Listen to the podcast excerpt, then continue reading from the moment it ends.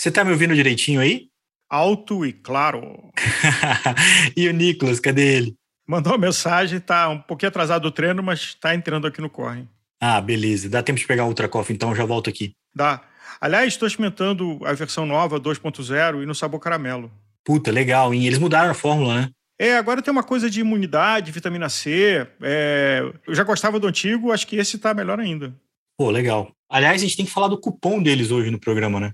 Isso, é o Gregário 10 e colocar o link lá na descrição e depois no Stories do site lá da Positive Market. Bacana. Aqui, deixa eu correr lá e já volto aqui pra gente começar o programa. Tranquilo.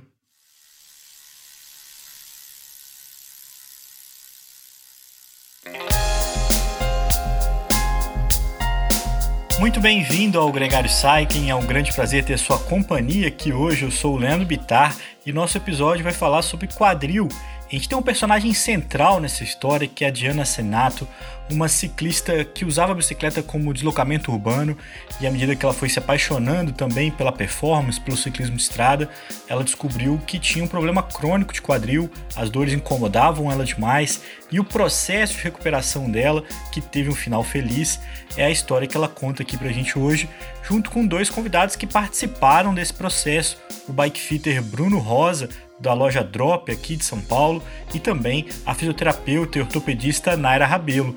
Os dois falam sobre a Diana, mas também dão exemplos e ajudam a gente a entender como se livrar e como evitar as dores no quadril. O episódio Quadril começa agora.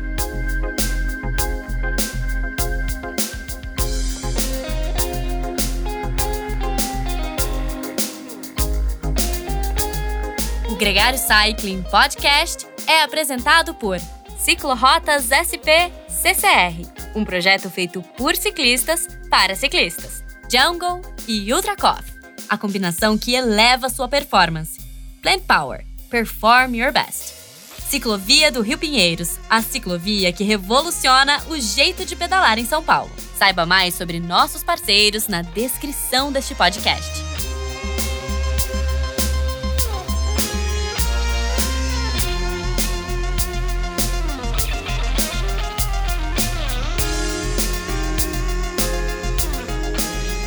Diana, muito bem-vinda ao Gregário Cycling. É um prazer ter sua companhia aqui nesse podcast. Obrigada, gente. Obrigada por me receber. Ô, Diana, a, a sua história aqui está dentro do contexto, do tema do episódio, né? Aqui a gente vai falar sobre quadril, principalmente. Mas a gente queria começar com você se apresentando como ciclista, né? Qual que é a sua relação com a bicicleta? Ah, eu adoro quando tenho que me apresentar como ciclista.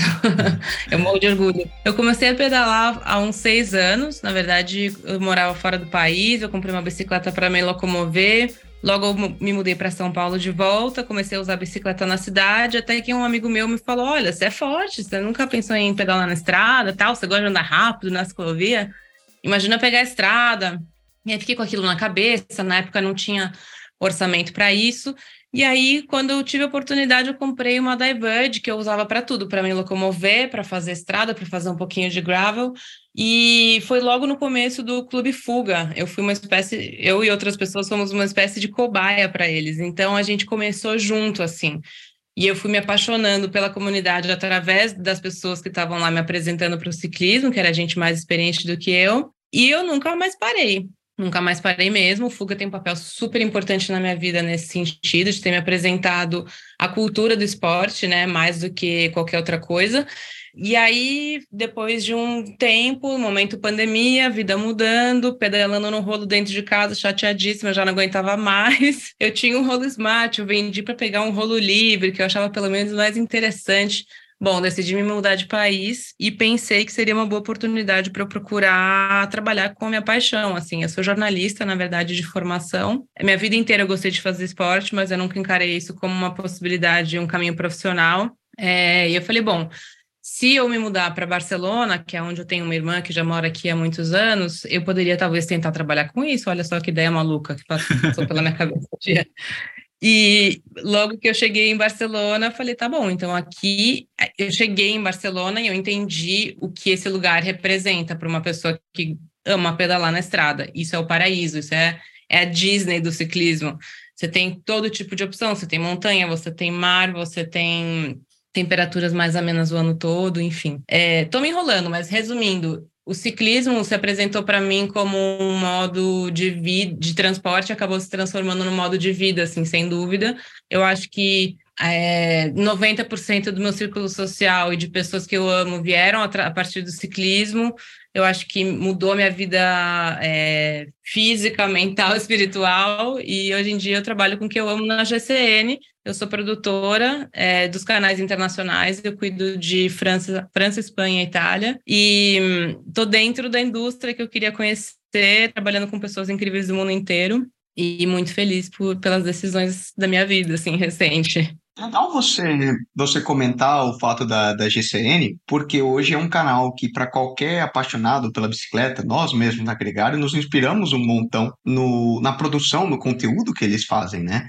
Você já conhecia o canal antes de ir para Barcelona? Como que surgiu esse contato, essa ponte para trabalhar com eles? Sim, eu já conhecia. Eu acho que todo mundo que está começando e tem um pouquinho de inglês, né? Tem a possibilidade de falar um pouquinho de inglês, acaba caindo num vídeo da GCN, vira e mexe, assim, né? Para entender coisas básicas, tipo cadência, o que, que é cadência? A primeira vez eu fui procurar no YouTube e vi um vídeo da GCN, coisas sobre nutrição também. Eu já conhecia sim, o conteúdo deles, eu não sabia que eles tinham se internacionalizado com outros países, mas eu, assim, eu sou uma capricorniana muito cabeça dura e eu coloquei na minha cabeça que ia trabalhar com ciclismo e eu fiz, fiz um mapeamento assim do que, que tinha da indústria perto de mim e de repente a Play Sports Network, que é a empresa dona da GCN, é, tinha várias vagas lá no LinkedIn e essa vaga apareceu como uma coisa interessante. Na verdade, nem é o que eu fazia recentemente no Brasil, mas é algo que já tinha experiência fazendo. Então, acho que os astros se alinharam e, e, acabou rolando, acabou dando certo. Que massa! E eu acho que uma curiosidade que eu acho que é um tema que a gente vai fugir da pauta, né?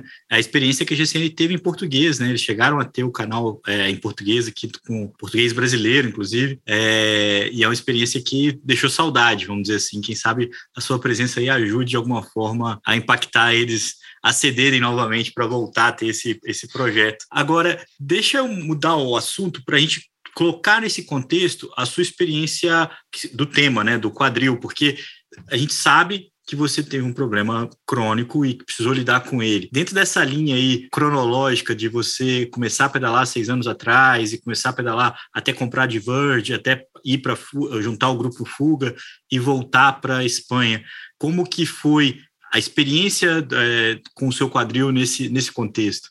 Ciclista é um bicho muito brabo, que não gosta de parar de pedalar. Então, o que aconteceu comigo foi que eu tive uma lesão e eu continuei pedalando como se nada estivesse acontecendo. Bom, isso começou, os meus treinos no fuga começaram a se intensificar, teve aquela, o subidão, né, do começo da, da vida num esporte novo, que você ah, começa a brilhar, você se sente no topo, assim, e eu não parei de treinar, não estava exatamente com um acompanhamento nutricional perfeito, é, forcei demais, tive uma lesão, comecei a sentir muita dor é, no glúteo bem interno, assim. Aí eu fui tratando daquele jeito mais ou menos, né? Ah, vou ali no médico do convênio, ele vai me pedir um raio-x, vamos ver se é alguma coisa de quadril. Aí no raio-x apareceu que tinha uma lesão congênita, que era algo que eu já tinha há muito tempo, tá? Ah, então é isso, ah, vai fazer fisioterapia. Bom, é, fui fazer fisioterapia, não gostei, parei, falei, ah, só tá doendo mesmo depois da bike. Dentro, na bike, quando esquenta, não dói mais. E aí comecei a pegar meses e meses e meses com essa lesão, é, até que as dores começaram a se intensificar. Eu tinha dor para dormir, eu tinha dor para acordar, eu tinha dor para pedalar, é, eu tinha dor para tudo. Assim, eu não, eu não consegui. Começou a prejudicar a minha vida pessoal, assim.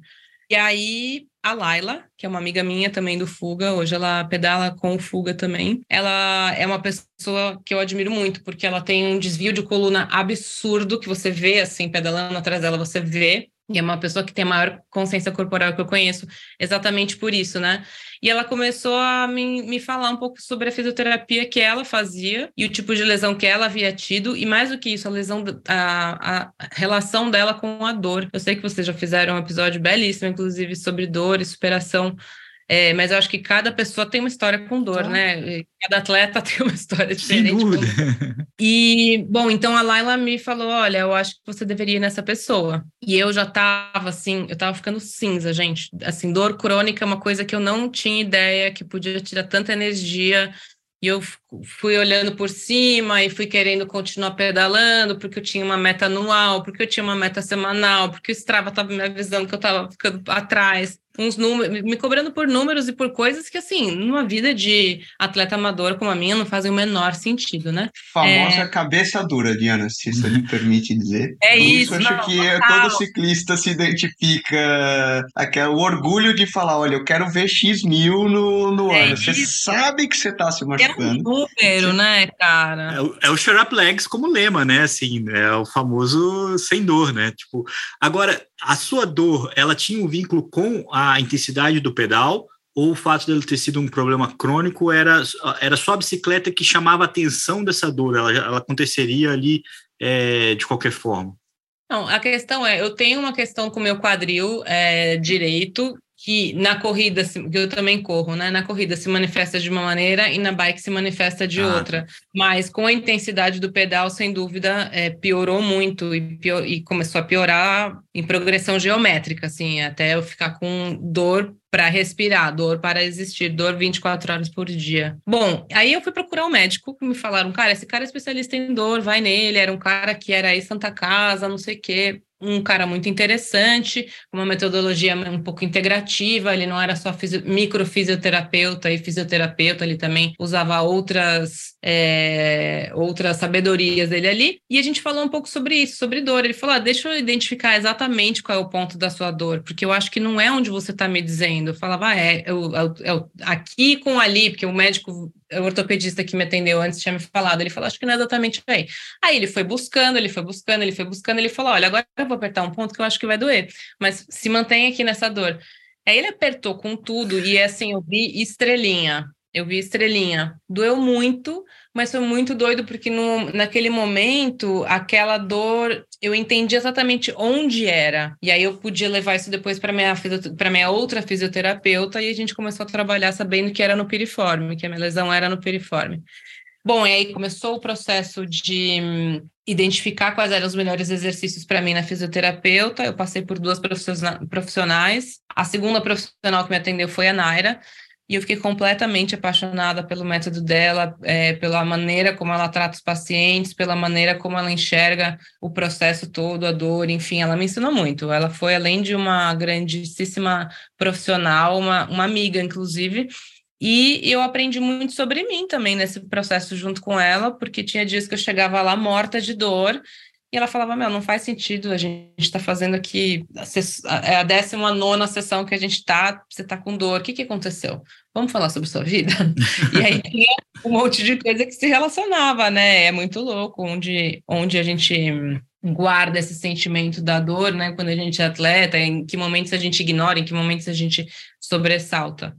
É, e aí com a Naira foi tudo um grande aprendizado, foi maravilhoso. É, ela ela começou a pedalar no meio do, do, nosso, do nosso tratamento juntas, e o que deixou tudo muito mais interessante, porque ela começou a usar os músculos, ela começou a ver exatamente onde pegava, e ela começou a criar exercícios específicos para mim.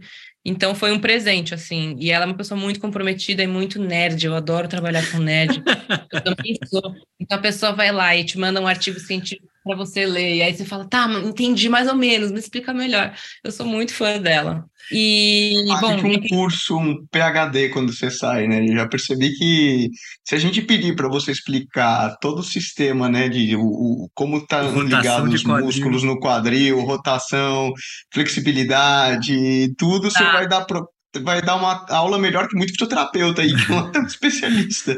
Eu amo, eu isso me dá, isso me empodera, sabe, para saber exatamente coisas que até para sozinha buscar soluções assim. Então, quando eu me mudei para cá, ela, a gente fez um, um, acordo que ela me passaria uma série de 10 exercícios, 15 exercícios, e eu alternaria fazendo fortalecimento usando três de cada vez ou quatro de cada vez. Então a gente fez uma sessão assim nossa, eu saí destruída, tomei, quis tomar um gel assim no meio da sessão, tão cansada que eu tava. E foi maravilhoso porque aí ela me passou os exercícios que eu precisava.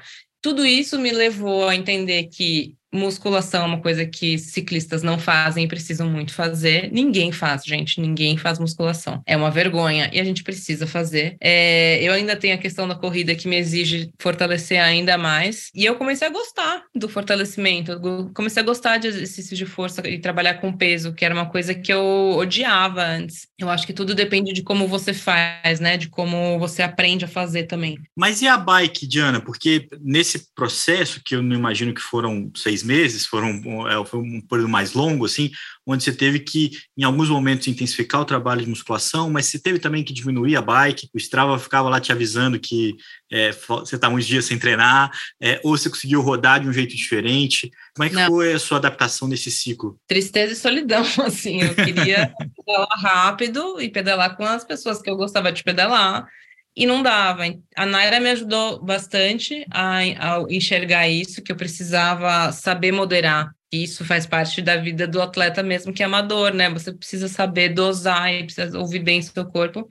E eu também tenho a sorte de ter um grande amigo que é meu, meu coach hoje em dia, inclusive agora a gente está na mesma planilha, que é o Magu Ramos, que também trabalhou um tempo no Fuga, e ele sempre trocou ideias filosóficas comigo a respeito disso. Tipo, tá, você tá querendo provar o quê para quem? Sabe uma pessoa que te conhece e que sabe como você gosta de performar e de como as obsessões, assim. Então ele também me ajudou muito a, a sair desse lugar do número. Ele é um cara que me incentiva a caminhar, por exemplo. É, ele é uma pessoa que me incentiva a enxergar o esporte em outros lugares, porque assim como ele também sou apaixonado por isso. Então, é muito pobre, né? A gente fazer as coisas pelo Strava. Não, a gente tem que Sim. fazer pela experiência, porque a gente gosta, porque faz a gente se sentir bem, enfim. No fundo é nosso, né? Essa necessidade de autoafirmação ah, é e de mostrar. É um lugar onde Exato. eu vou mostrar aquilo, entendeu? É o espelho, né? O é. Strava, né? É onde se reflete ali. Agora, além da, do trabalho de fisioterapia e de musculação que você trabalhou aí para corrigir, na bicicleta, você também teve que mudar alguma coisa é, do jeito de pedalar na prática? É, ou, quais equipamentos estavam disponíveis ali para você é, lidar melhor com esse desconforto? A família, a família do Fuga é uma família muito de muita gente boa, assim. Então, o Bruno Rosa sempre foi meu fitter e ele sempre me acompanhou. Então, meu fit mudou bastante. Quando eu comecei a ter bastante dor, é, ele já tinha feito uma adaptação. Depois que eu comecei a fazer a fisioterapia, que na verdade era tipo exercício de força pesado, a Naira, assim, tem uma mão pesada, gente. Parece que ela é um doce de pessoa, mas assim, ela me deixava acabada. É, no, um pouco no meio, no, no meio do tratamento com a Naira, a gente também refez o bike fit e mudou algumas coisas. E, inclusive, recentemente também eu mudei outras coisas no bike fit. Eu acho que é uma coisa que você vai o seu corpo vai mudando, né? Eu sinto isso, assim, eu vou dando estímulos diferentes, eu tô correndo mais, eu tô correndo menos.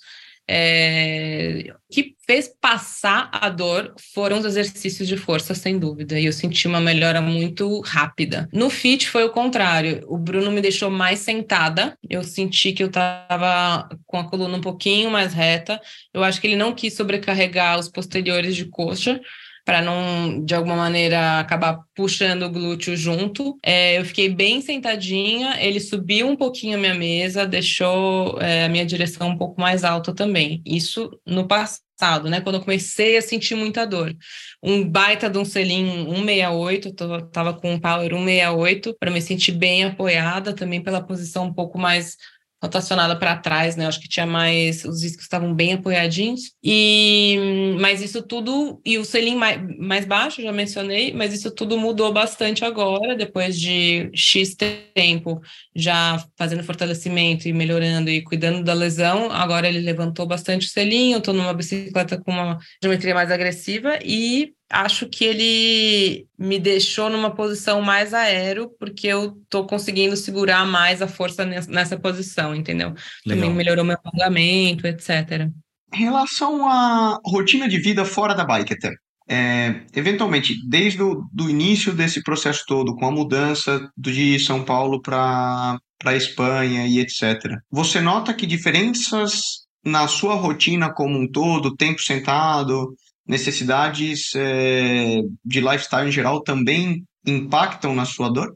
Sem dúvida. Sem dúvida. Eu tenho um trabalho de ficar muitas horas sentada, olhando para duas telas, mas eu consegui um standing desk, né? Que são essas mesas que você pode usar levantado, né? De pé, trabalhar de pé. E trabalhar de pé me ajudou muito é, a liberar um pouco a tensão, que, enfim, posição, coluna, etc. É, eu, to eu tomo bastante cuidado com a ergonomia para ter real noção, assim, se eu tô tantas horas seguidas numa posição que vai ser confortável ou não. Mas acima de tudo, eu acho que mudou meu jeito de pedalar, porque aqui eu não pedalo tão forte é, e nem pedalo tanto. Apesar de eu pedalar é, eu tenho mais opções de lugares para pedalar. Aqui eu não tenho um clube, aqui não tem pessoas me esperando na USP, nem na ciclovia, não tem. É, é, é diferente, eu tive que me adaptar um pouco a uma, a uma, outra rotina de pedal mesmo.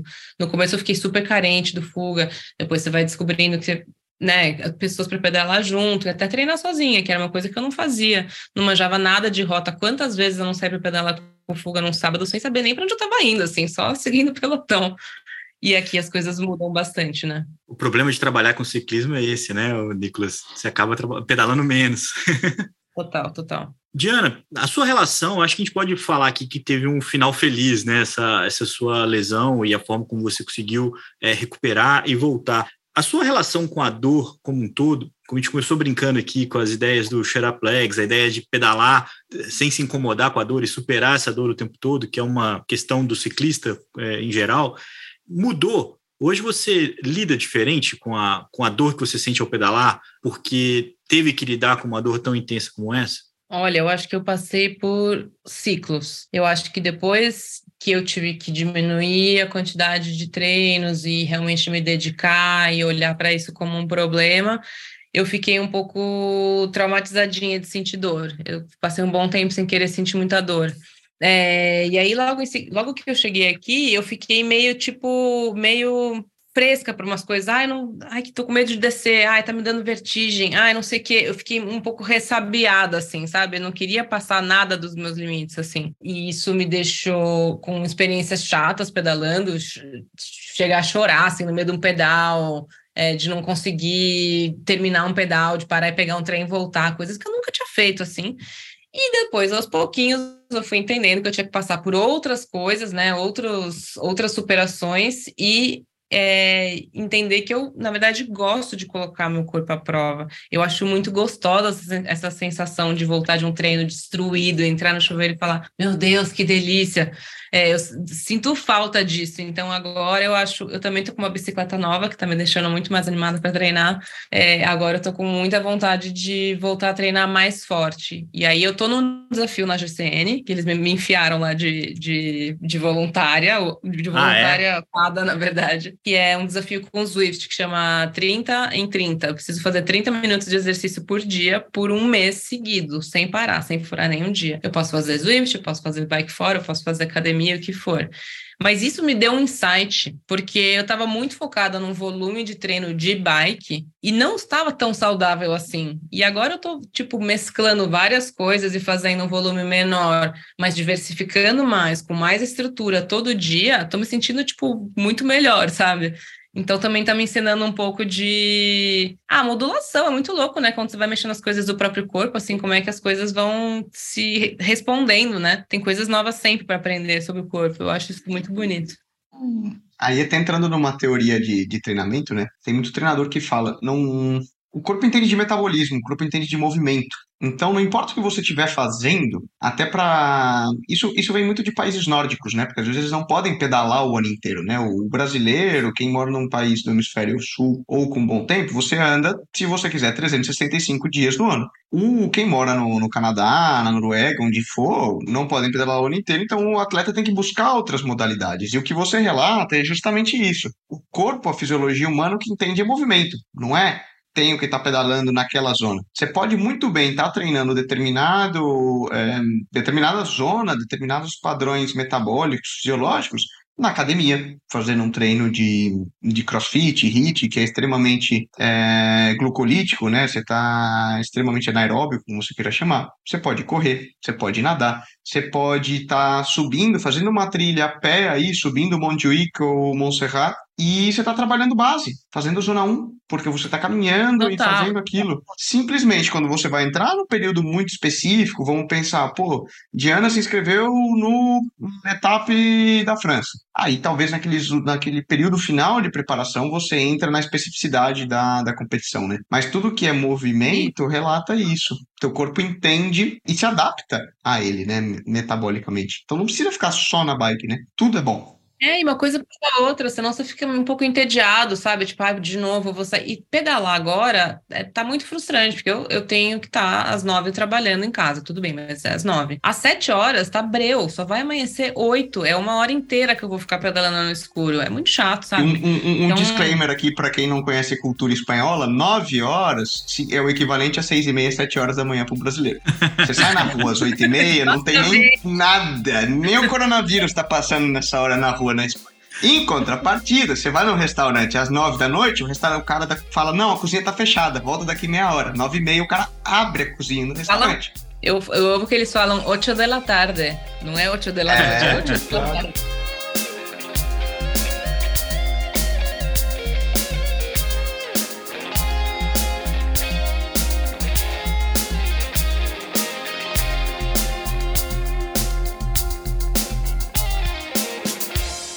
Conheça os produtos Gregário, itens de qualidade com a nossa identidade. A caramanhola preferida do pelotão com a nossa cara. Conheça a Fly Elite, edição especial Gregário. O link está na descrição desse podcast.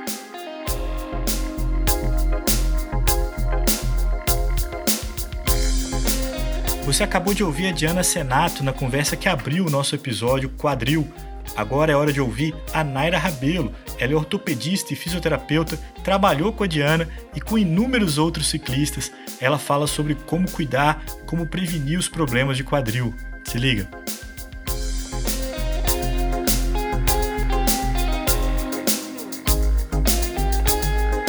Naira, muito bem-vinda ao Gregário Cycling. É um grande prazer ter sua companhia aqui nesse episódio. Muito obrigada, Leandro. Muito obrigada, Álvaro. O prazer é todo meu. Com certeza todo meu.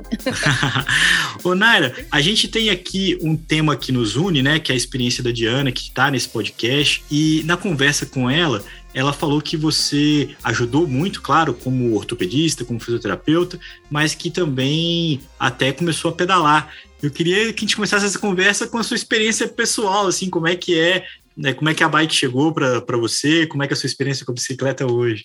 Nossa, gente, é, eu carrego a Diana, né, em especial, assim, num, num potinho. E tudo, de fato, começou com a Diana, a Diana, a Laila, algumas outras meninas ali né, junto com, com ela, que pedalavam juntas, mas ela em especial é, falou tanto do pedal, a paixão dela pelo pedal começou a me despertar assim, algo tão, tão diferente. E um belo dia ela teve a ideia de dizer para mim assim: vamos pedalar na ciclo, eu te dou uma bike, eu te dou um capacete, eu te dou uma jersey, eu te dou bretelle, eu te dou tudo. Eu falei, mas como assim você vai conseguir? Eu consigo tudo para você, só diz que vai. E eu fui, né, na curiosidade, não tinha a menor noção fui, obviamente, sem estar clipada, né? Porque eu teria tomado um belo de um tombo.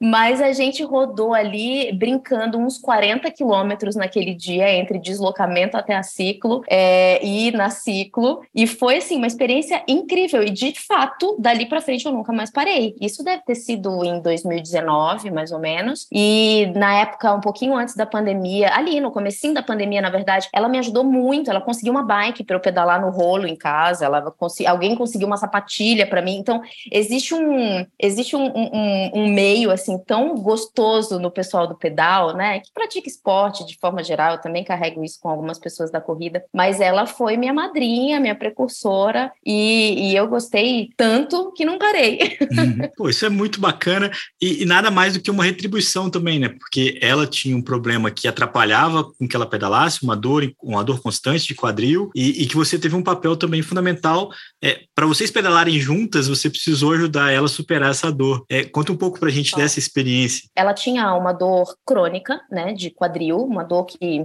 acabava é, se, se, dispersando ali na região glútea, mais ou menos. Chegou com um diagnóstico pouco preciso é, na época ali, e eu brinco que ela ficava naquela fase que muitos ciclistas têm, ou atletas de forma geral, correndo atrás do rabo, né? Tinha dor, diminuía um pouco o volume, a intensidade, a dor melhorava um pouquinho, tentava tentava engrenar de novo, não ia. Então, a gente estava numa fase de enxugar gelo ali. E, e, ela chegou até mim, né? Foi uma, acho que ela veio indicada por uma outra amiga, que é a Laila, inclusive, aqui um, um abraço enorme para ela, que já tinha passado por mim com uma dor de quadril também, e acabou indicando a Diana. E em cima disso, a gente descobriu inúmeras coisas que permeavam a experiência de dor, né? É, eu sei que já, já tivemos aqui outros episódios, é, é, fácil dizer hoje que, acredito eu que vocês entendam essa expressão, a dor ela não é algo pontual, ela é uma experiência, né? E, e por ser uma experiência extremamente pessoal, a da Diana em especial, ela estava permeada por uma série de outras condições que não apenas físicas, né? Não era só uma fraqueza de glúteo,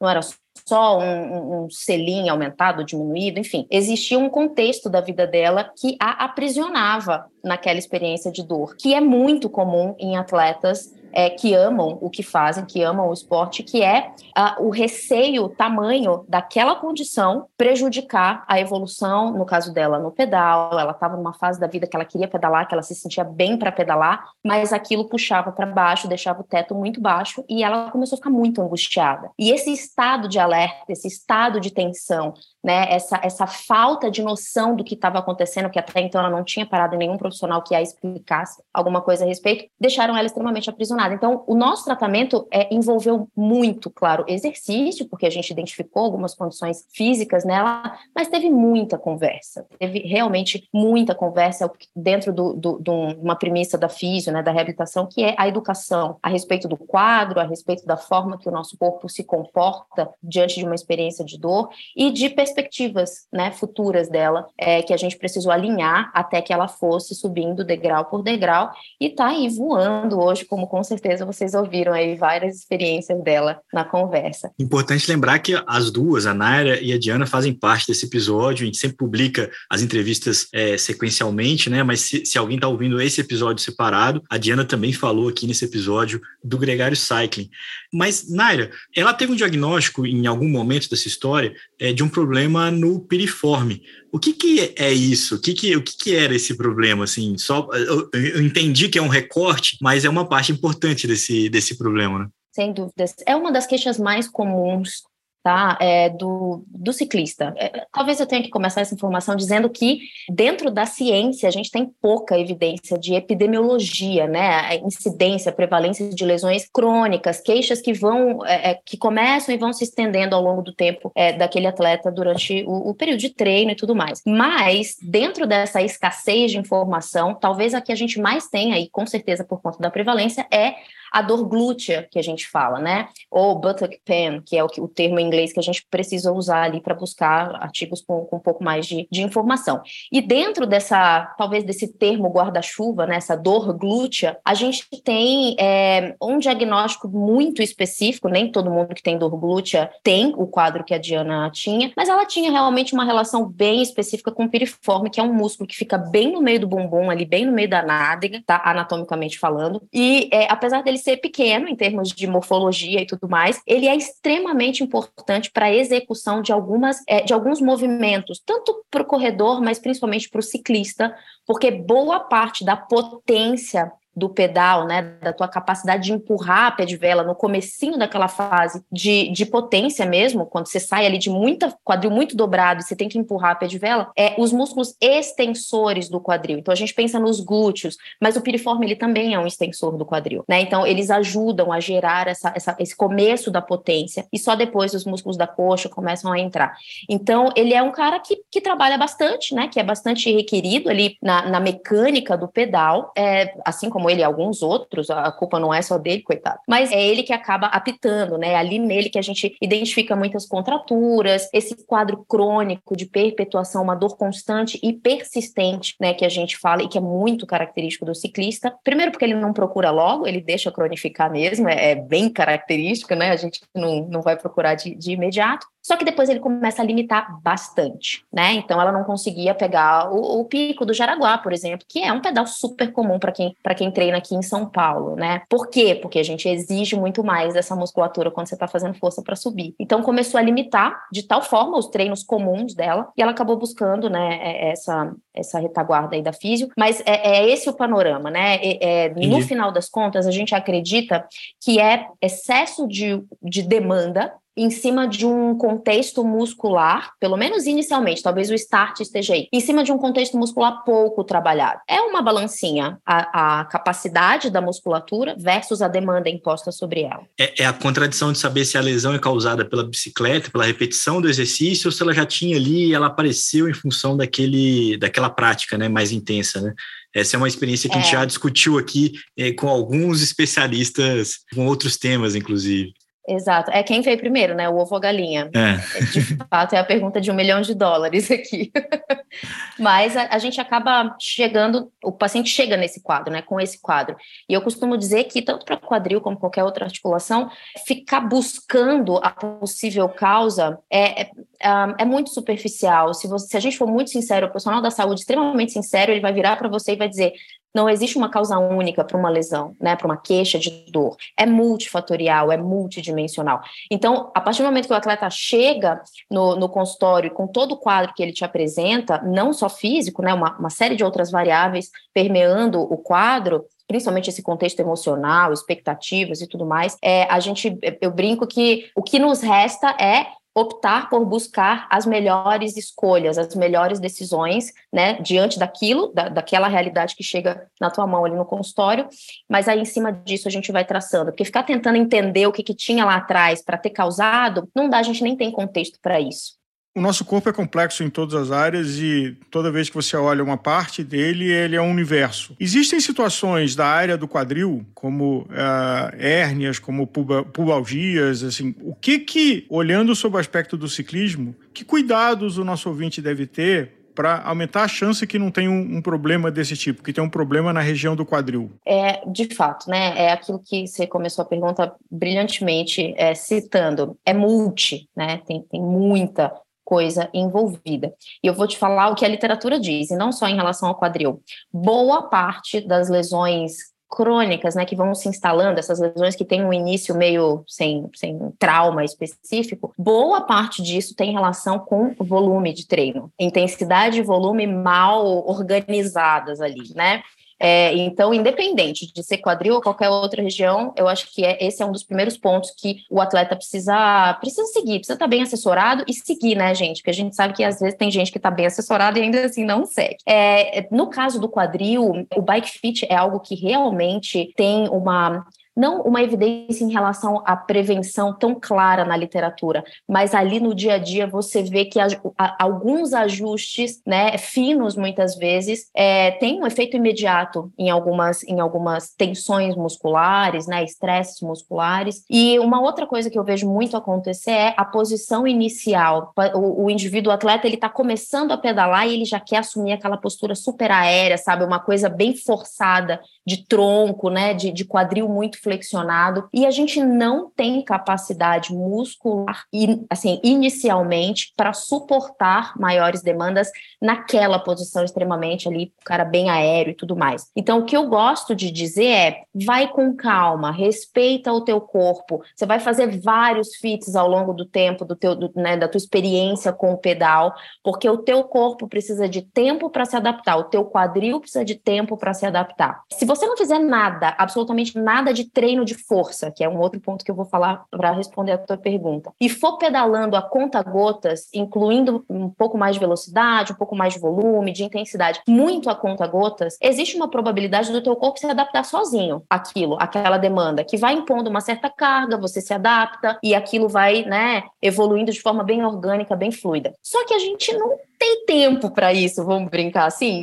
Ninguém quer evoluir a conta gotas, né? Então, dado o fato de que o atleta começa a curtir o pedal e ele começa a andar com uma galera que está pedalando mais forte que ele, e é isso que vai fazer ele pedalar um pouco mais e tal. Diante desse quadro, que é muito comum, uma outra coisa que eu costumo recomendar é a retaguarda é, do treino de fortalecimento, um fortalecimento específico para músculos que de fato vão ser exigidos, e ali no quadril, os glúteos disparadamente são os que mais entram, os flexores de quadril também, que muita gente negligencia e aí vem a questão das pubalgias e tudo mais. É, se vocês quiserem, a gente até fala um pouco dessa mecânica, né, de como que os flexores entram também. Uh, mas a gente dá retaguarda, suporte, capacidade para essa musculatura, junto com o que eu gosto também, que é um treino de mobilidade, né, apesar de ser algo muito cíclico, a fadiga começa a impor algumas outras demandas ali, que você começa a girar um pouco mais o quadril, você começa a entrar um pouquinho mais com o joelho. Então, se você tem variabilidade de movimento, se você tem repertório de movimento, mesmo diante da fadiga, né, de duas, três, cinco horas de pedal, você consegue se adaptar um pouco melhor, né, principalmente ali na articulação do quadril.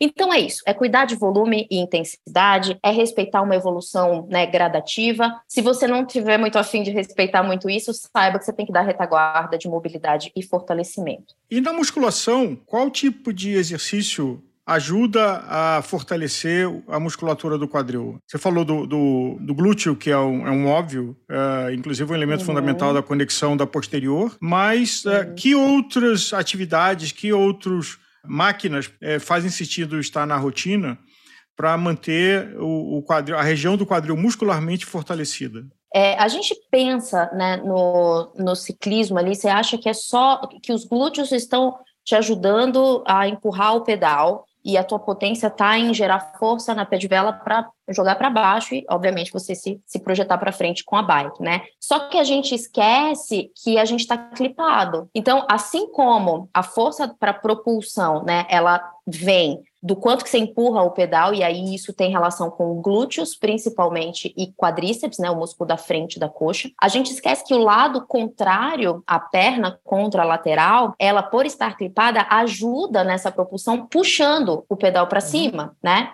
E aí entram os músculos flexores do quadril, tá? Os músculos que trazem a coxa para cima. Então, de forma geral, se você me pedir assim, grupos musculares clássicos para se fortalecer é, num ciclista, glúteos, e aí tudo tudo que envolve esticar o, o, o, quadril, né? Então, assim, você parte de. Imagina você subindo um step. Esse é um exercício excelente para fortalecer glúteos no ciclista. Por quê? Porque ele mimetiza o que você faz no pedal. Você sai com o quadril bastante fletido e faz força para baixo. Tá, tá, tá, ficando claro isso na cabeça de Sim. vocês que estão ouvindo?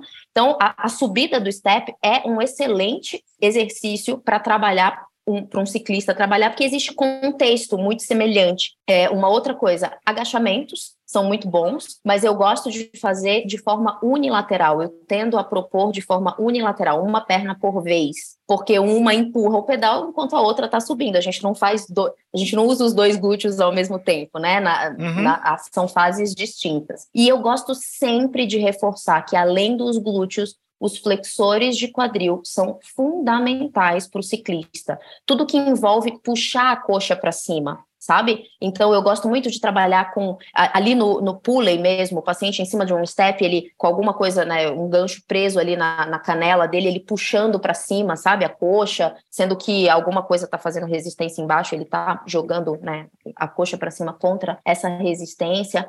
Enfim, trabalhar é, glúteos coxa, à frente da coxa, posterior de coxa também, quanto mais aéreo você está, mais você dá demanda para posterior de coxa, é, e os flexores de quadril, são grupos musculares que entram assim com bastante frequência, e claro, a gente termina toda a cadeia falando de panturrilha, mas ela entra um pouquinho depois aí na, na sequência. Ciclista não usa, não, não fortalece panturrilha, né, gente? Não dá para esquecer não, tá? Tem, então, tem que, que entrar no, no hall.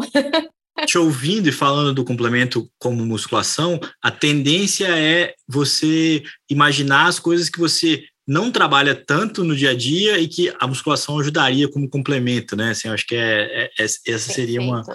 Agora, Naira, um, um ciclista muito famoso é, nos anos 2000, ele tinha um problema crônico é, de desgaste do osso do fêmur. Era um desgaste que ele tinha, que depois ele até fez uma operação para poder é, recompor ali. Essa é uma preocupação é, para quem pedala, se preocupar com esse desgaste, com, esse, com, a, com a parte óssea da, do quadril ali, pela prática do exercício? Como é que é o seu histórico em relação a isso? Olha, desgaste articular está é, tá muito mais relacionado a impacto, né? Atividades que têm um impacto maior do que, de fato, o ciclismo. O fato do, do indivíduo estar clipado faz com que, a, a partir do momento que ele empurra a pé de vela e está ali, ele é a mesma coisa junto com a máquina, né? As forças que ele emite sobre a pé de vela, elas voltam para ele em reação, né, para aquele membro inferior ali como um todo, e isso, essa compressão, eu não estou falando de pressão nem de impacto, essa compressão, inclusive, é até boa para as articulações, tá? Tem pouco cisalhamento, tem pouca, tem pouco atrito entre uma superfície articular e outra. Então, o desgaste em si, né, é pela prática do esporte, é mais comum em outros esportes, não no ciclismo. É o que me faz acreditar que muito provavelmente esse caso, né, esse, esse paciente, esse atleta, talvez tivesse alguma queixa, alguma doença pregressa naquela articulação e que diante do ciclismo isso pode ter exacerbado. E aí existe um termo que a gente chama de síndrome do impacto femoroacetabular, que é, é indivíduos que apresentam alteração na morfologia do quadril. Um acetábulo, que é aquela cúpula lá um pouco mais bicudo, né, tem mais osso ali, ou fêmur com alguma alteração morfológica que faz com que, quando o indivíduo faz a flexão, né, e alguns movimentos que a adução ali, que é o fato do joelho ir um pouquinho mais para dentro, que é comum e muitas pessoas usarem, acabaram usando essa estratégia para imprimir mais potência, isso aí acaba gerando impacto entre essas regiões do quadril, mas não um quadril típico, um quadril que Sim. tem uma alteração morfológica prévia. Aliás, uma pergunta. É, da, é, é, do ciclismo, e não sei se a tua experiência já te trouxe isso, cair. É, uhum. Tem até uma lenda que antes de 12 tombos você não pode ser chamado de ciclista. Nossa, Só que a cada tombo. Ciclista, então. Sorte sua. É, é. Só que a cada tombo você desencaixa o corpo. Né? Você tem o impacto de quadril, você tem o impacto de cotovelo, você tem o impacto de ombro, clavícula, é, que é uma fratura muito comum em ciclista. O quanto esse um tombo de quadril é, pode ter um desalinhamento e esse desalinhamento pode virar uma coisa crônica? Essa pergunta é fenomenal, Álvaro, por dois motivos. O primeiro motivo é a crença que envolve esse contexto. Diante de um tombo, duas coisas podem acontecer: uma contusão, né, clássica ali, fica roxo, uma coleção de, de edema, né, é, é, sangue ali em alguma região do, do, corpo, do quadril, é bem comum. E isso, claro, né, dói, você fica ali afastado um tempo e, e tudo mais, mas isso é, é, benigno, tende a ser bem benigno. E, obviamente, a, fratura, que é, ocupa aí, fraturas no ciclismo ocupam cerca de 50% de todas as, as lesões, principalmente em prova, né, quando, quando os estudos são feitos em, em provas. Mas, é, essa, esse termo, né, desen desencaixar ou, ou, ou desacoplar, é, isso raramente acontece. E quando a gente fala do quadril em especial, é, eu tenho uma segurança muito grande por conta da morfologia do quadril, em te dar essa informação. Existe um encaixe, o quadril é uma das articulações em que mais existe um encaixe quase perfeito entre as duas superfícies articulares o acetábulo, que é aquela cúpula que está na pelve, e a cabeça do fêmur, que é quase uma bola esférica, assim, eles encaixam, é, tanto que a gente chama essa articulação de bola e soquete. Existe um encaixe muito bom, sabe? Entre essas, uhum. essas duas superfícies articulares, que faz com que seja muito difícil luxar. Quando você fala em desencaixar, eh, dentro do termo da, né, da, da, área da saúde, a gente fala em luxação ou subluxação. É aquilo, por exemplo, a patela, aquela bolinha da frente do joelho. Às vezes ela sai e volta, né? Isso é uma luxação, uma subluxação. Por quê? Porque existem pouco ante, existe pouco anteparo ósseo ali no joelho. Então ele luxa mesmo, ela sai mesmo do lugar. No quadril, cara, isso é muito raro. O tombo precisa ter uma energia muito, muito grande mesmo para acontecer isso. Só que é comum essa crença de que alguma coisa desacoplou, desencaixou. E isso acaba saindo do âmbito físico, que eu acabei de explicar que é muito raro acontecer a luxação de quadril, né? Num quadril típico, morfologia boa ali, comum. Só que vai, acaba atrelando o atleta a uma outra coisa, que é uma questão mais cognitiva, né? Que é a crença de que alguma coisa não tá no lugar depois do, do tombo que ele tomou. E muitas vezes ele começa a assumir comportamentos de evitação, ele acha que ele já não consegue é, pedalar da mesma intensidade, com a mesma característica de antes antes, ele fica receoso e isso aprisiona ele em outros contextos, inclusive numa possível persistência de dor naquela região é, que acabou sendo acometida pelo tombo e tudo mais. Mas não necessariamente ou não constantemente por uma possível luxação ou desacoplamento, muito mais por essa crença que vai ali, né, te, te enfim, te aprisionando num outro contexto mais evitador. Naira, pubalgia, o que é e como tentar evitar? No ciclismo, é, eu sei, eu tenho vários pacientes que, que, que chegam para a gente, né? É, mas é um termo mais comum para o pessoal futebol, do futebol, né? né? Que é, é. muito, muito comum mesmo.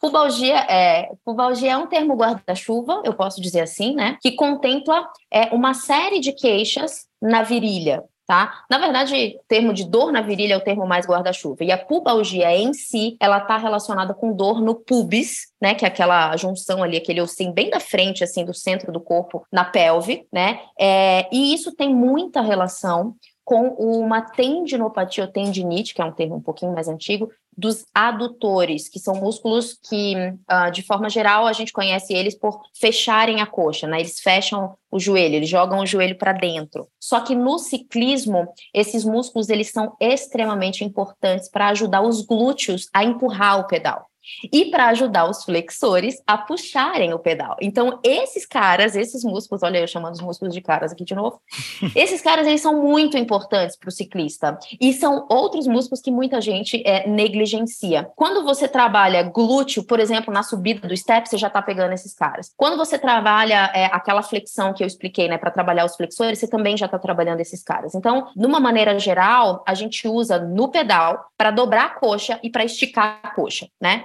E a pubalgia envolve isso, envolve muitas vezes essa tendinopatia, essa doença do tendão dos adutores, porque todos eles, sem exceção, saem do pubis. A origem desses músculos é ali no pubis. E muitas vezes eles são sobrecarregados ou eles estão fazendo uma função secundária. A gente não tem um glúteo muito bom, outros flexores não estão muito bons. Então esses caras, como eles são coringas, sabe? É, tanto para uma coisa quanto para outra, eles acabam assumindo, né, a, a bucha ali, a função toda. E isso, isso acaba muitas vezes deflagrando essa queixa no pubis ali na virilha. E aqui num podcast que a gente não tem imagem, são os músculos laterais da coxa e o exercício de academia é quando você fica sentado e você abre a perna com uma resistência ou você fecha a perna com uma resistência, certo? Esses em especial são os de fechar a perna. Eles são músculos da parte de dentro da coxa. Você pega a sua mão, cola assim no, na parte de dentro da sua coxa, você está palpando os adutores. E esses músculos são músculos que fecham a coxa. Então, se você vai, que é a cadeira adutora, né, que a gente faz na academia. Os de abrir são glúteos, são músculos que estão na lateral do, do quadril. Agora veja,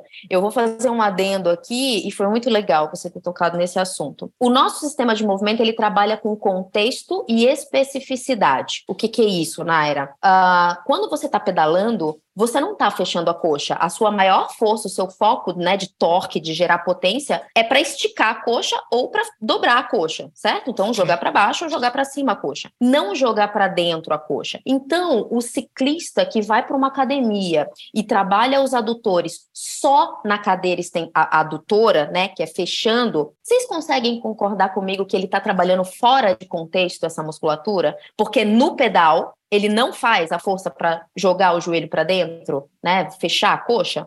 Dá para entender? Faz sentido, mas agora você me deixou vendido, porque eu achei que eu estava fazendo a atividade certa na academia. eu esperei que alguém dissesse assim, mas eu só faço isso. É, eu costumo dizer, né, que quem faz esporte de endurance não gosta de exercício. A academia, aquela é chata, é boring. Eu sei disso porque eu também não gosto, tá?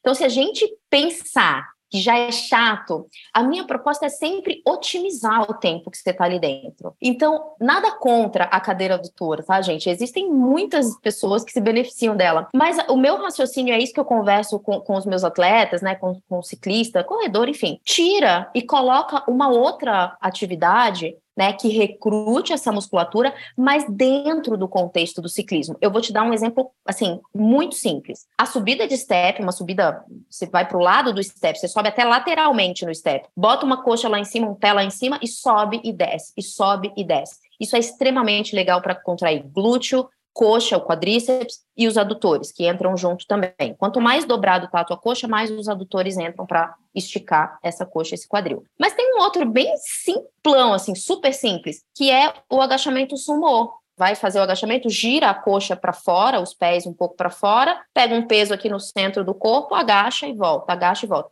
Você faz isso algumas vezes, você vai sentir muito o meio da coxa. É um cara bem específico, adutor magno, que a gente tem ali, que é muito, é, ajuda muito os glúteos a, a, a, gerarem a potência ali no pedal. E você está fazendo um exercício que tem muito mais contexto. Por quê? Porque tem flexão e extensão, né, da, da coxa, do quadril, do joelho, enfim. De uma forma muito prática, simples, tá? E aí, né, é, eu sou sempre bem resistente em falar de exercícios, porque Aí vem o paciente que tem dor no joelho, não consegue fazer esse, óbvio, a gente vai mudar. É, a gente está aqui é, um, é, é, exemplificando, né? Não é, não é uma recomendação de exercício. Não é prescrevendo. Não é prescrevendo, exatamente, exatamente. É, Mas sabe Enfim. que é, a cultura argentina tem uma frase mais popular que eu gosto muito, de que quem já se queimou com leite olha para uma vaca e chora. Então, às vezes, você extrapola de situações... Que perfeito! Cara, que perfeito! Isso é muito perfeito. Eu vou usar, inclusive, essa frase, porque é isso que acontece. Divirta-se, ela é argentina, não é minha. Uma experiência negativa te coloca num contexto de alerta e o nosso cérebro, gente, ele é contextual. Não adianta, ele não quer saber o que é. Sentiu dor, trava tudo. Trava tudo. Você tem que ir lá, escrutinar como é que está a tua situação, entender que esses fatores interferem, porque muita gente não sabe disso, né? E no quadril não é diferente. Para contextualizar, a Diana, ela tinha esse diagnóstico do piriforme, mas porque existia uma relação anatômica muito forte com o piriforme, só que ela tinha um quadro, que é um quadro que, assim, dor glútea profunda, a gente fala isso. É um termo que, que médicos, inclusive, eu trabalho muito, né, eu trabalho diretamente com o grupo de quadril da, da Santa Casa de São Paulo, e cirurgião de quadril quer morrer quando o paciente chega e ele acaba fazendo um diagnóstico de dor glútea profunda. Porque isso quer dizer eu não sei o que está acontecendo aqui. A dor dela, dele é no bumbum, né, no meio da nádega, mas, cara, não fa nada faz sentido com nada. E não fazer sentido com uma relação de lesão direta, né? De sobrecarga direta, é o horror para o profissional da saúde que é totalmente linear, né? Então, o que, que é isso? Tinha dia que a Diana pedalava e ela não sentia dor. Tinha dia que ela pedalava muito forte e ela sentia uma dor proporcional. Mas tinha dia que ela pedalava forte pra caramba, ela, ela chegou a ter essas experiências, né? E isso começa a deixar o cara maluco, porque ele fala assim, não faz o menor sentido o que eu tô sentindo. E a dor glútea profunda, ela tem essa característica. Não é um tecido específico, não é uh, uh, uma lesão específica, é uma dor inespecífica, muitas vezes aleatória, que se instala na nádega, no centro da nádega. E indo mais além, a Diana, por ser mulher, a gente começou a vasculhar uma série de coisas. A gente percebia que o ciclo hormonal dela influenciava diretamente na experiência de dor dela, e isso para a mulherada é algo muito importante de entender respeitar, perceber, é, entender que naquela semana pré-menstrual ou na semana do comecinho do ciclo você está muito mais sensível, é muito provável que você perceba, né, de forma muito mais intensa os estímulos que estão vindo na periferia, vale a pena dar uma pisada no freio, pelo menos intensidade, né, gira mais, segura as intensidades, segura os picos, enfim. Então, tudo isso, olha que interessante, né? Permeia e é do ser humano, né? Inerente, isso tudo permeia a experiência de dor. A Diana tinha o, a, o diagnóstico desesperador de dor glútea profunda para muitos profissionais. E ela tinha, de fato, muitos fatores associados à experiência de dor e que, junto com os exercícios, os exercícios ajudam a dessensibilizar a área, mas junto com os exercícios, a gente teve muita conversa educacional. Ela, o mais bonito da experiência da Diana foi que ela conseguiu sozinha depois de um tempo das nossas conversas, das nossas sessões, e fazendo as boas escolhas dela. Ela estava no meio do pedal, ela sentia a dor, ela falava assim: não, essa aqui é aquela queixa da, do período menstrual, eu vou continuar, eu vou insistir. Ela chegou no momento que ela falou: não, isso aqui eu estou começando a sentir que está subindo mais, está passando de, de uma intensidade que é tolerável. Hoje eu não vou concluir o pedal com o pelotão, eu vou voltar sabe? É difícil isso para o atleta, né? É ter que assumir, mas essa independência, esse termo que a gente chama de autoeficácia dentro da área da saúde, que é a, a, o paciente tomar as rédeas, sabe? E ele ali no momento, né? E eu acho que assim, uma qualidade incrível de qualquer atleta é saber fazer boas escolhas no momento que o bicho está pegando, né? No meio da prova, se você abandona ou não por conta da queixa, no momento do treino, se você insiste, termina acabada ali só para terminar com o pelotão, ou se você é humilde o suficiente para assim, não, eu vou voltar, daqui para frente eu não vou continuar, porque eu entendi que não é hoje o meu dia de terminar isso aqui. Eu acho isso de verdade, acho lindo, né, do paciente desenvolvendo, e a Diana desenvolveu isso com uma maestria incrível, incrível.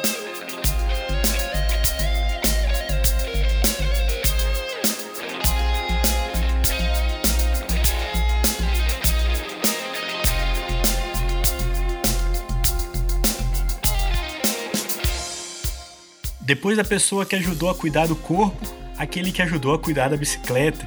O bike fitter Bruno Rosa conversa com a gente sobre a experiência dele com a Diana e sobre a importância do bike fit para um bom posicionamento do quadril. Se liga!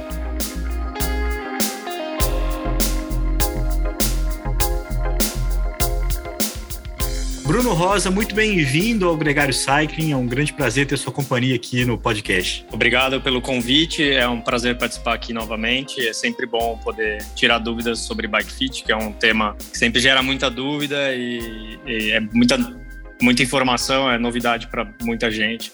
Bruno, nós temos uma pergunta que é para largar no pelotão gregário, apesar de você já ter rodado conosco lá durante o Tour de France do ano passado e tudo mais, mas para te introduzir, para a gente conhecer de uma maneira melhor, quem é o Bruno em 200 caracteres? É, o Bruno é um ciclista aficionado desde criança, que é, foi trabalhar depois de muito tempo trabalhando com desenho industrial e design, foi trabalhar com bicicleta, primeiro construindo e depois é, montando e ajustando as bicicletas para os corpos das pessoas. Então, me especializei em bike fit em 2015. E, e, hoje você tem uma loja. Hoje você lidera um projeto de uma, é o Drop, né? Exato. O Drop é uma loja diferente da maioria das lojas aqui que tem no Brasil. Ela é uma loja que não é focada em vender bicicleta apesar de ser uma, uma bike shop, uma bicicletaria, ela é focada em tudo que gira ao redor ali, os acessórios, principalmente vestuário. Então, o foco aqui é desenvolver coisas no Brasil, criar uh, e produzir, que é um mega desafio aqui no Brasil, e uh,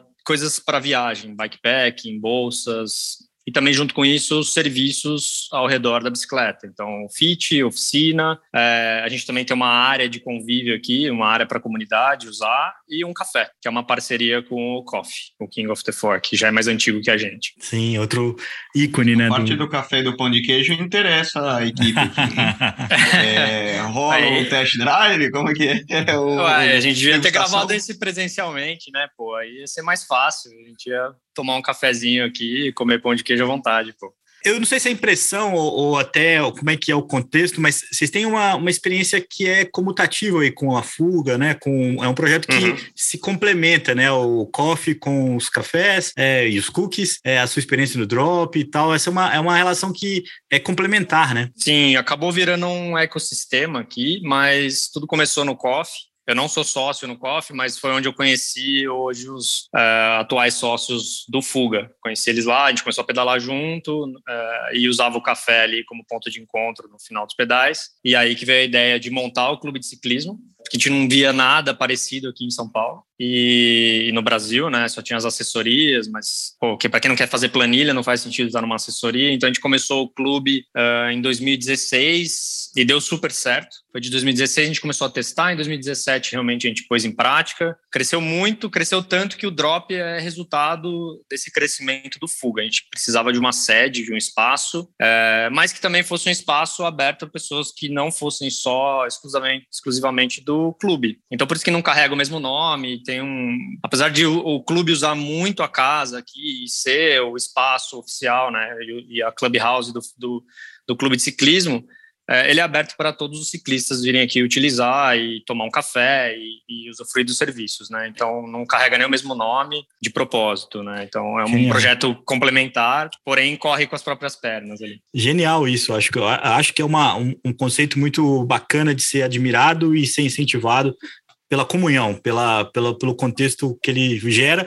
Aliás, isso é o que se encaixa. É, você está aqui hoje com a gente como bike fitter, como um cara especialista. O nosso tema principal é quadril, mas a Diana, que é personagem desse podcast também, que conversa com a gente nesse episódio, ela fez parte do grupo Fuga, né, do, do, do, do clube, e também conviveu com um problema sério de quadril, onde você também fez parte do processo de recuperação dela, né? É, conta um pouco para a gente dessa, dessa experiência com ela, primeiro é, como ciclista e, e quando você começou a ouvir dela a, as reclamações de que aquilo estava é, incomodando o prazer dela de pedalar? Ela foi uma das cobaias ali do clube, então ela já pegou, ela pegou desde o começo mesmo, do zero ali, fase de protótipo. E, e então acompanho o caso dela há muito tempo. Ela tinha já uma lesão bem no começo, ela já estava começando a pedalar e ela já teve essa lesão no começo. E ela não, como todo mundo que tem uma lesão, uma dor, às vezes não dá certa importância, acha que não é nada e vai levando, né? Até o negócio virar algo muito grande e você precisar parar e tratar, né? Que não é o ideal, né? A minha dúvida, porque vamos pensar, isso é quase como constante. Vamos pensar, eu mesmo, isso aí, 28 anos, e, e desde, cara, desde a época do mountain bike até, e durante corridas, cara, tem corrida, por exemplo, um dia de fuga, hum, não tô fuga, né, mas um dia de competição, que você sai numa fuga, e eu fico numa posição, fazendo muita força, uma posição extremamente, né, aquela bolinha abaixadinho, tentando ser aéreo o dia inteiro. Cara, eu vou te falar que se eu precisar abaixar para amarrar o sapato depois, eu não abaixo. Eu fico aquela coisa que você termina, e eu lembro, nossa, a época do mountain bike e de da gente falar, corri uma Copa do Mundo e no dia seguinte falar, nossa, tô me sentindo aqui um vovozinho de 90 anos arrastando, não, não se mexe, né? É, o esporte pode ocasionar uma, uma lesão, um desgaste precoce né, nessa região? Vamos pensar quadril, coluna? Pode, pelo fato de você às vezes forçar o limite do seu corpo por muito tempo e Pior ainda se você tiver uma posição errada. Então, se eu estou no selim errado, se eu estou com um selim muito alto, ou muito baixo, ou me escorregando para frente, ou com uma pressão no períneo, uma pressão de ponta, e eu insisto nisso, e eu começo a fazer mais força e mais volume, é, e quanto mais força eu faço, mais eu tendo a fazer a antiversão de quadril, que é jogar o quadril para frente, né? Que é o movimento que você falou que quando você está fazendo muita força, é comum da gente fazer, e você quer ficar aéreo, você quer abaixar e e quanto mais experiência você tem na bike, mais você consegue fazer essa flexão também e mais você busca esse movimento, né? Porque esse movimento tem uma lógica ali na biomecânica que é aumentar é, a nossa potência de glúteo, aumentar uh, a eficiência da pedalada. Mas tudo isso tem um limite no nosso corpo, né? Gente, todo mundo tem um limite na musculatura e um limite de flexibilidade do corpo. E isso muda ao longo da nossa vida para melhor e para pior. Quando você está numa posição muito ali agressiva, você está muito próximo desse seu limite ou ultrapassando esse seu limite. Não sei quem fez o ajuste da sua bike, mas de certa forma, quando você faz esse ajuste, você procura colocar a pessoa dentro desses limites, por mais agressivo que ela fique na posição, mas mesmo assim, você passar horas ali numa posição agressiva próximo do seu limite ou ultrapassando o seu limite pode gerar uma lesão.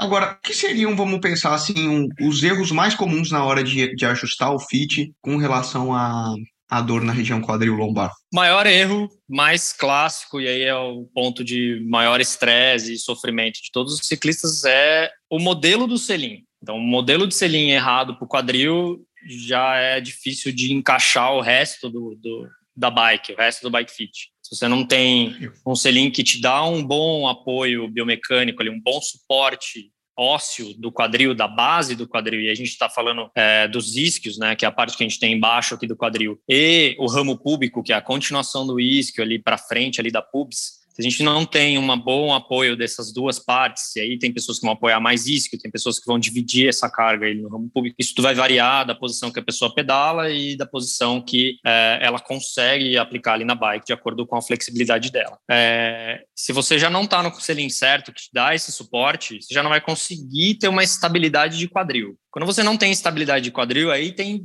várias coisas que podem acontecer. Cada corpo vai reagir de um jeito. Então, tem pessoas que vão ter rebolar mais enquanto pedalam, né? Elas vão jogar o quadril para os lados, porque o isquio, né? O quadril não está apoiado. O que está apoiado é uma parte mais sensível, que é o períneo, e aí isso não dá uma base às vezes suficiente, porque o selim pode ser muito estreito. Pode até ser o selim certo, mas na posição errada. Então, se ele está escorregando para frente toda hora, você vai fazer aquele movimento para corrigir o quadril para trás de novo, e aí isso várias vezes por minuto também vai te gerar uma dor, um desconforto ou até uma lesão. Você também pode estar tá, né, com o selim muito alto, você também pode estar tá com o selim muito baixo. Tudo isso pode criar uma tensão de quadril é, e uma tensão de lombar. Se você está no selim muito estreito, né, voltando, tem pessoas que vão fazer esse movimento para os lados. Tem pessoas que vão fazer um movimento que é pior ainda, que é jogar, o, fazer o oposto da, da antiversão, né? Que é curvar o corpo para frente, é fazer o oposto, é uma retroversão, é jogar o quadril para frente, é encaixar o cox, assim, encaixar o Como sacro, né? Que é o fim da nossa coluna, jogar ele para frente do nosso corpo, né? E rotacionar totalmente o, o, oposto do que a gente busca na bicicleta. Como se fosse uma lordose, aí, assim, é, tô falando aqui um termo jocoso, mas é empinar o bumbum? O contrário de empinar o bumbum. Empinar o bumbum é o que a gente busca ali como não forçar isso, mas deixar o quadril numa posição mais natural e a hora que o ciclista vai para frente, né, ele faz essa antiversão, ele joga o corpo para frente, o quadril tem que acompanhar essa rotação, o quadril roda para frente. O que muitas pessoas fazem é manter o quadril ou super sentado ou inverter ele, né, colocar ele numa posição é, com parte do sacro mais para cima. É o oposto do que a gente busca. Isso para a biomecânica da pedalada é péssimo, para o conforto do ciclista é péssimo e geralmente os ciclistas fazem isso para se defender, porque o corpo não gosta de sentir dor. Então, a pessoa vai buscando um mecanismo de defesa, e isso é inconsciente. E um dos mecanismos de defesa para o selim sem apoio ósseo é jogar o quadril para frente, você tentar buscar um apoio ali do isquio, é, do, desculpa, do, é, do cox, que também vai doer, mas dói menos que apoiar o períneo, né? Porque não, não vai te dar tanta dormência. Então você fica numa posição ali com a coluna toda retraída, toda jogada para trás, a bicicleta começa a ficar longa, né? Você deve ter visto isso, ou já Sim. deve ter acontecido, quando você senta numa bicicleta e fala, nossa, eu não consigo chegar no guidão, mas é por, muitas vezes é porque a pessoa está toda jogada para trás. Outra coisa que pode acontecer, ela pode rotacionar o quadril para o lado para buscar um apoio no selim também, quando o selim está errado. E isso também tem causas terríveis, né? Além dela ficar com a lombar rotacionada, porque o guidão está reto, né, e o quadril está torto para um dos lados. Né, e, e, é muito comum você ver isso, porque você vê as pessoas às vezes sentando de um lado e no meio do pedal você vê a pessoa dando uma aliviada, ficando em pé e sentando para o outro lado, assim, tentando apoiar porque machucou aquele lado, ela está buscando agora o apoio para o outro lado. Só que agora pensa na consequência que isso traz para os seus joelhos, né? Seus joelhos deviam estar tá trabalhando numa trajetória mais próxima de, de linear e vetorial, né, para baixo e, numa, numa, reta aqui com, a sua, com o seu quadril e com o seu pé. E aí eles estão trabalhando os dois para o um mesmo lado, né? Porque você rotacionou o quadril para a direita para a esquerda, os joelhos vão junto. Né? E isso tira totalmente a condição natural do seu joelho, né? Ele está trabalhando numa posição totalmente rotacionada, que não é o certo para ele. Então, além de você ter um problema, um possível problema ali de quadril e lombar, você pode levar o seu joelho junto. Ô Bruno, é, uma pergunta, é, uma curiosidade na real.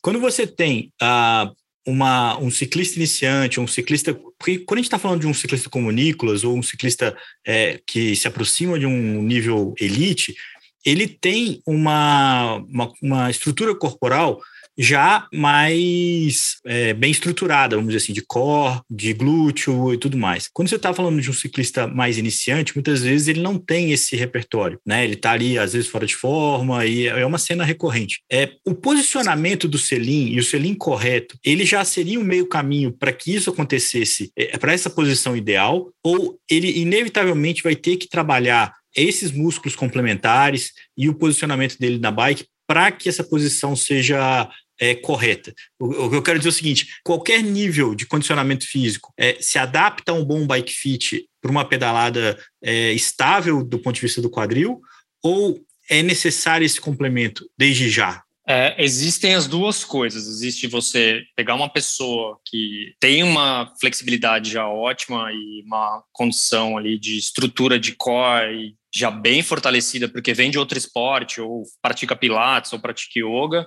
é, e nunca subiu numa bicicleta, e está começando, e tudo é novidade ali, ela não entende ainda como é que é a posição ideal de biomecânica, o que, que ela tem que buscar ali quando ela está sentada no selim, que tipo de relação que ela tem que ter é, com a frente da bicicleta, então o tanto que ela tem que rotacionar. Né? A, a, a ideia principal assim que as pessoas têm na cabeça é de que a bicicleta é confortável com a frente alta mas nem sempre isso é verdade. Né? Uh, tem muitas pessoas que nunca subiram numa bike e se a frente está alta, isso vai criar uma tensão enorme na parte superior do corpo, né? Uma tensão nas mãos, nos ombros, trapézio e trapézio, até coluna. Você começa a tirar a coluna de uma condição que seria natural da pessoa. Você começa a forçar uma curvatura que não é a da coluna da pessoa. E isso tudo cria dor, né? É, a partir do momento que você começa um trabalho ali no Bike Fit de explicar e de né, mostrar para a pessoa o que, que ela tem que buscar no selinho, o que, que ela tem que buscar de rotação de corpo para frente, é, dentro do, do,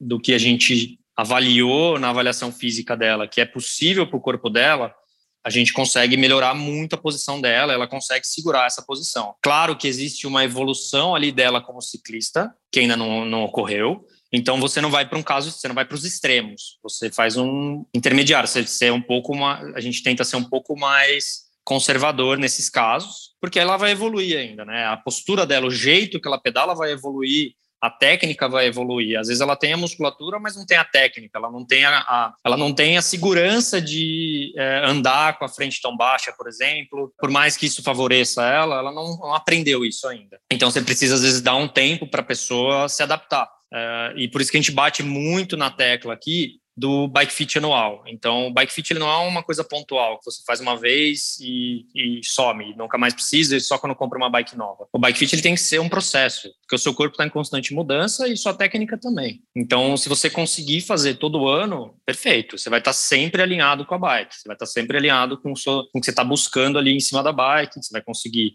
evitar dor, evitar lesões, né? E vai render mais, sua biomecânica fica mais acertada, você utiliza melhor a musculatura, né? São ajustes finos que fazem bastante diferença. O contrário também existe, né? Uma pessoa que é super técnica, já anda muitos anos, já é cheia de hábitos, é, mas está buscando, tentando se posicionar numa posição que o corpo dela apesar dela ser ciclista e, e ter ali a, o conhecimento, às vezes o, ela não tem a flexibilidade ou a estrutura física no quadril ou no core para sustentar uma posição mais rotacionada no selim. E aí você tem que fazer um trabalho contrário ali com a pessoa, né? É. Minha, minha pergunta era, era puxar para esse outro lado, né? Pegar essa pessoa que anda de bicicleta há 20, 25 anos, a vida inteira andou numa posição errada, né? Até pegar o exemplo, né? Aquele pessoa que olha o profissional lá e fala, não, tem que ser mesa 130, socada embaixo, sem nenhum espaçador, guidãozão lá na frente, selim para trás, e é assim que tem que andar, para ficar tem sempre esse, esse daí, né? E o cara, meio de certa forma, a vida inteira andou assim, sempre teve dor, quase que já virou uma coisa crônica, não percebe. O que a gente faz com esse indivíduo, né? Pra tentar mudar pouco a pouco. Não, até porque a, a, grande questão, né? Eu acho que o Bruno pode, pode falar. Você pegar esse cara e mudar ele inteiro, talvez até seja de uma lesão, né? É, porque o corpo já tá tanto tempo. Vai descobrir músculos que ele não usa, né? Se bobear, né? É, é... Mas deixa eu adaptar essa pergunta, Bruno.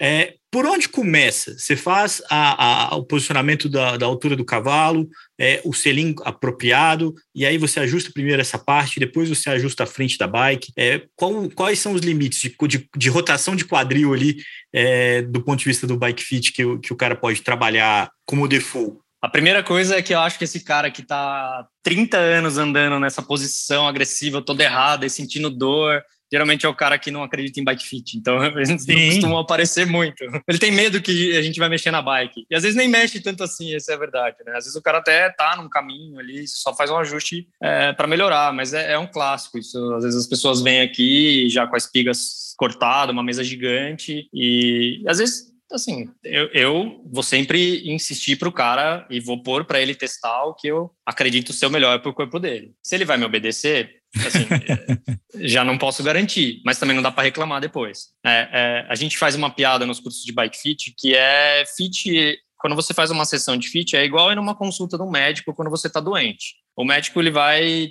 terminar a consulta com uma receita. E se naquela receita tiver três remédios e você tomar um e não melhorar, e você voltar lá no médico e falar, cara, não melhorei. Aí eles falam, pô, mas você tomou os três? Não, só tomei esse. Você fala, pô, mas eu te falei pra você tomar os três, você não melhorou? O bike fit é meio igual, você termina o fit com uma receita. Sua mesa é tanto, ela tem que estar em tal posição. Seu selinho é tanto, ele tem que estar em tal posição. Sua sapatilha é essa, seu taco tem que estar em tal posição.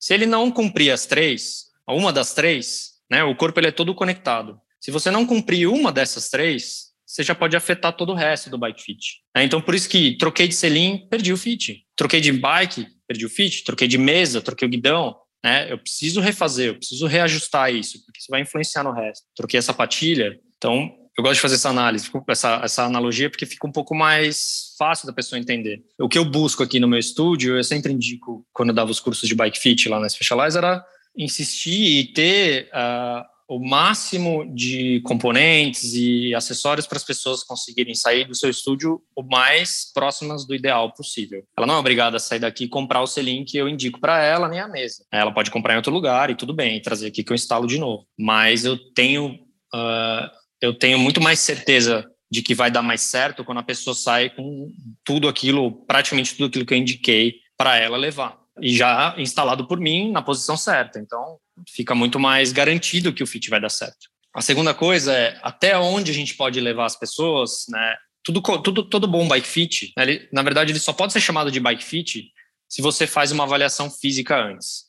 Então começa com uma coleta de dados do corpo da pessoa. Então a gente coleta postura, a gente coleta proporções, a gente coleta rotações de corpo, de joelho, pé, quadril, costas, braço, pescoço. A gente lê o corpo inteiro da pessoa e depois a gente faz uma avaliação de toda a flexibilidade da pessoa, o tanto que ela consegue fazer de rotação de quadril, o tanto que ela tem de flexibilidade de glúteo, o tanto que ela tem de flexibilidade posterior de coxa, de quadríceps, o tanto que ela tem de ou flexibilidade ou encurtamento, né? Então você começa a descobrir onde ela tem limitações, encurtamentos, você cruza isso também com o relato dela, né? o, que, que, ela, o que, que ela se queixa na bicicleta, qual o tipo de dor ou o tipo de lesão que ela tem. Por exemplo, no caso da Diana, era uma, uma lesão que afetava diretamente o glúteo, que ela tinha uma irritação ali no piriforme, e isso, quando inflamava, é, não permitia que ela pedalasse, que ela aplicasse força, né?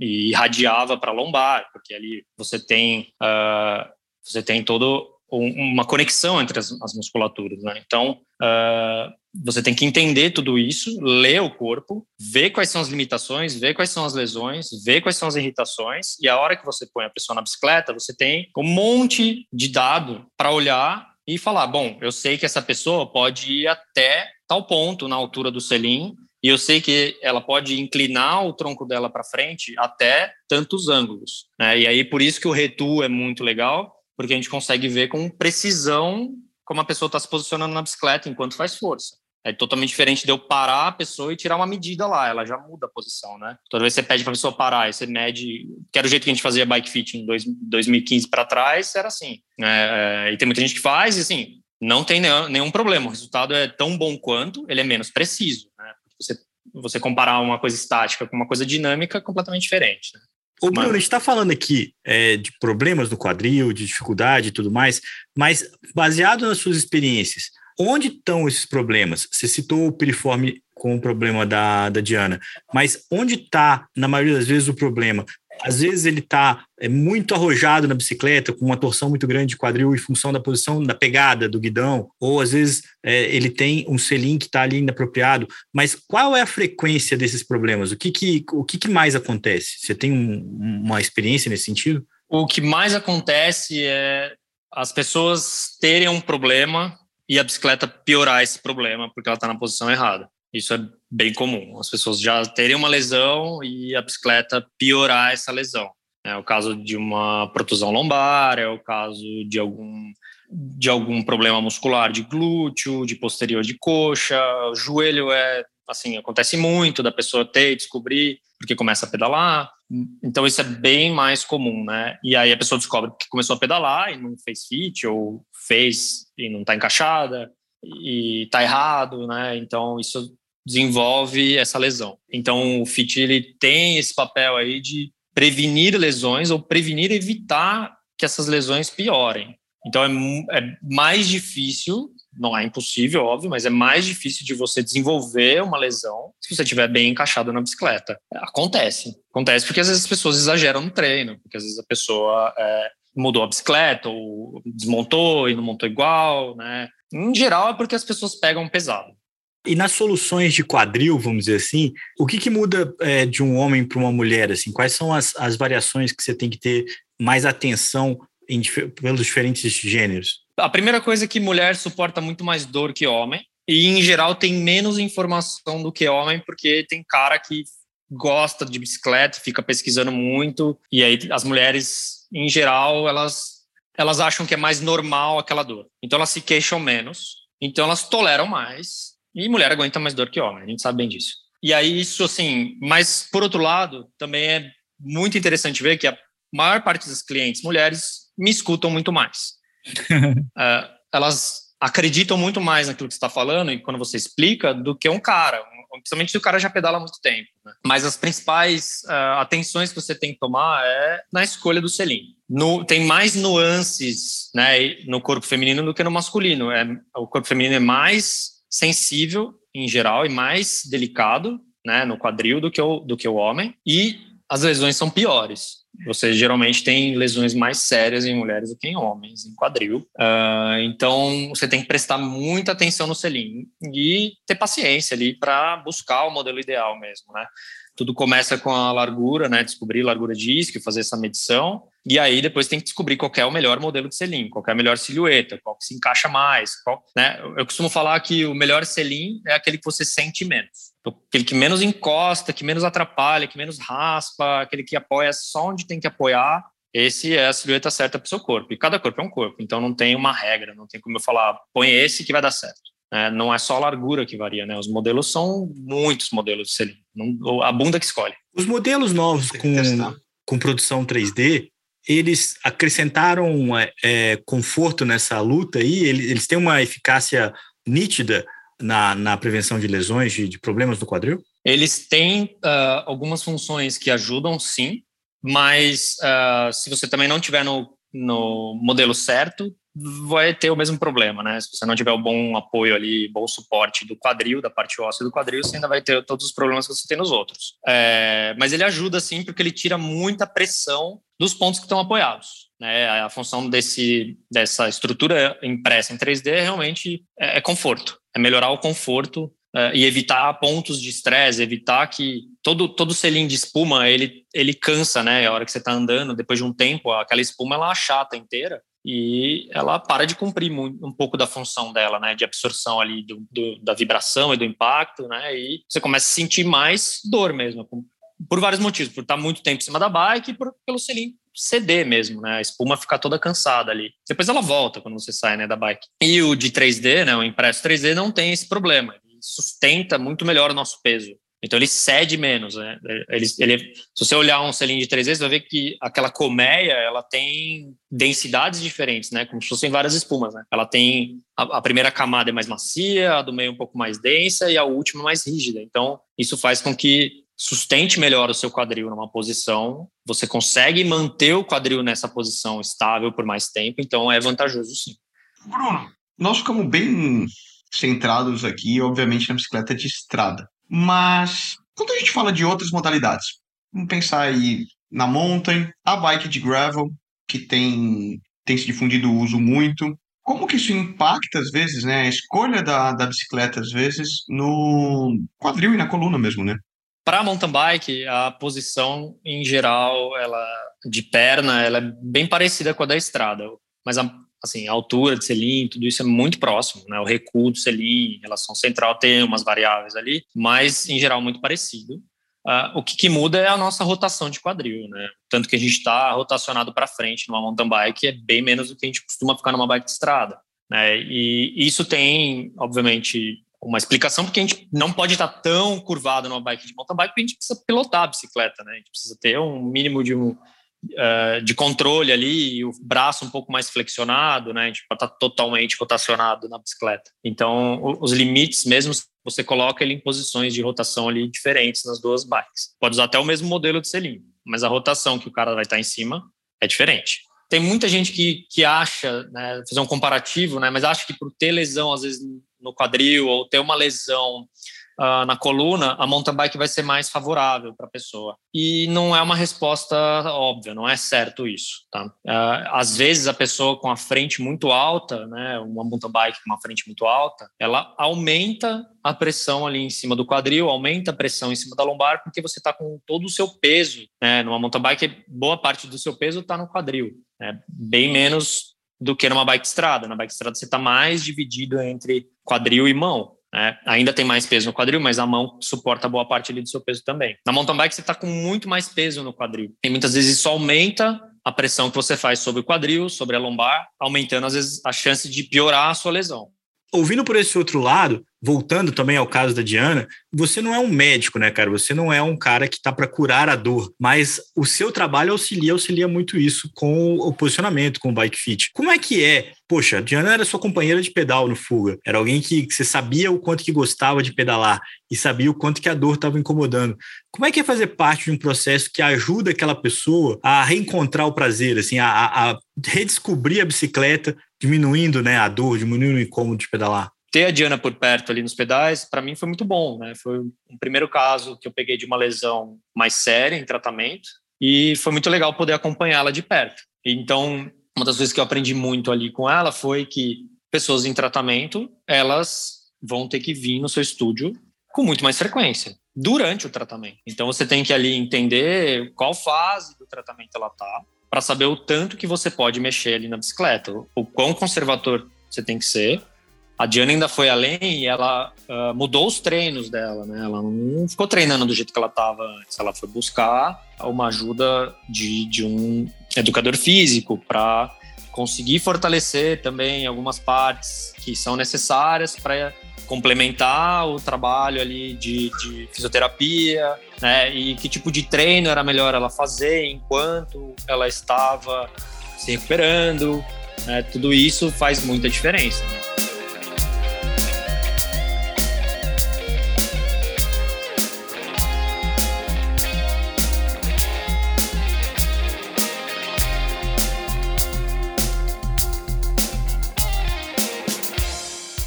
Com essa conversa com Bruno Rosa, chega ao final mais um episódio aqui da Gregário Cycling. É sempre um grande prazer ter sua companhia até o final do podcast.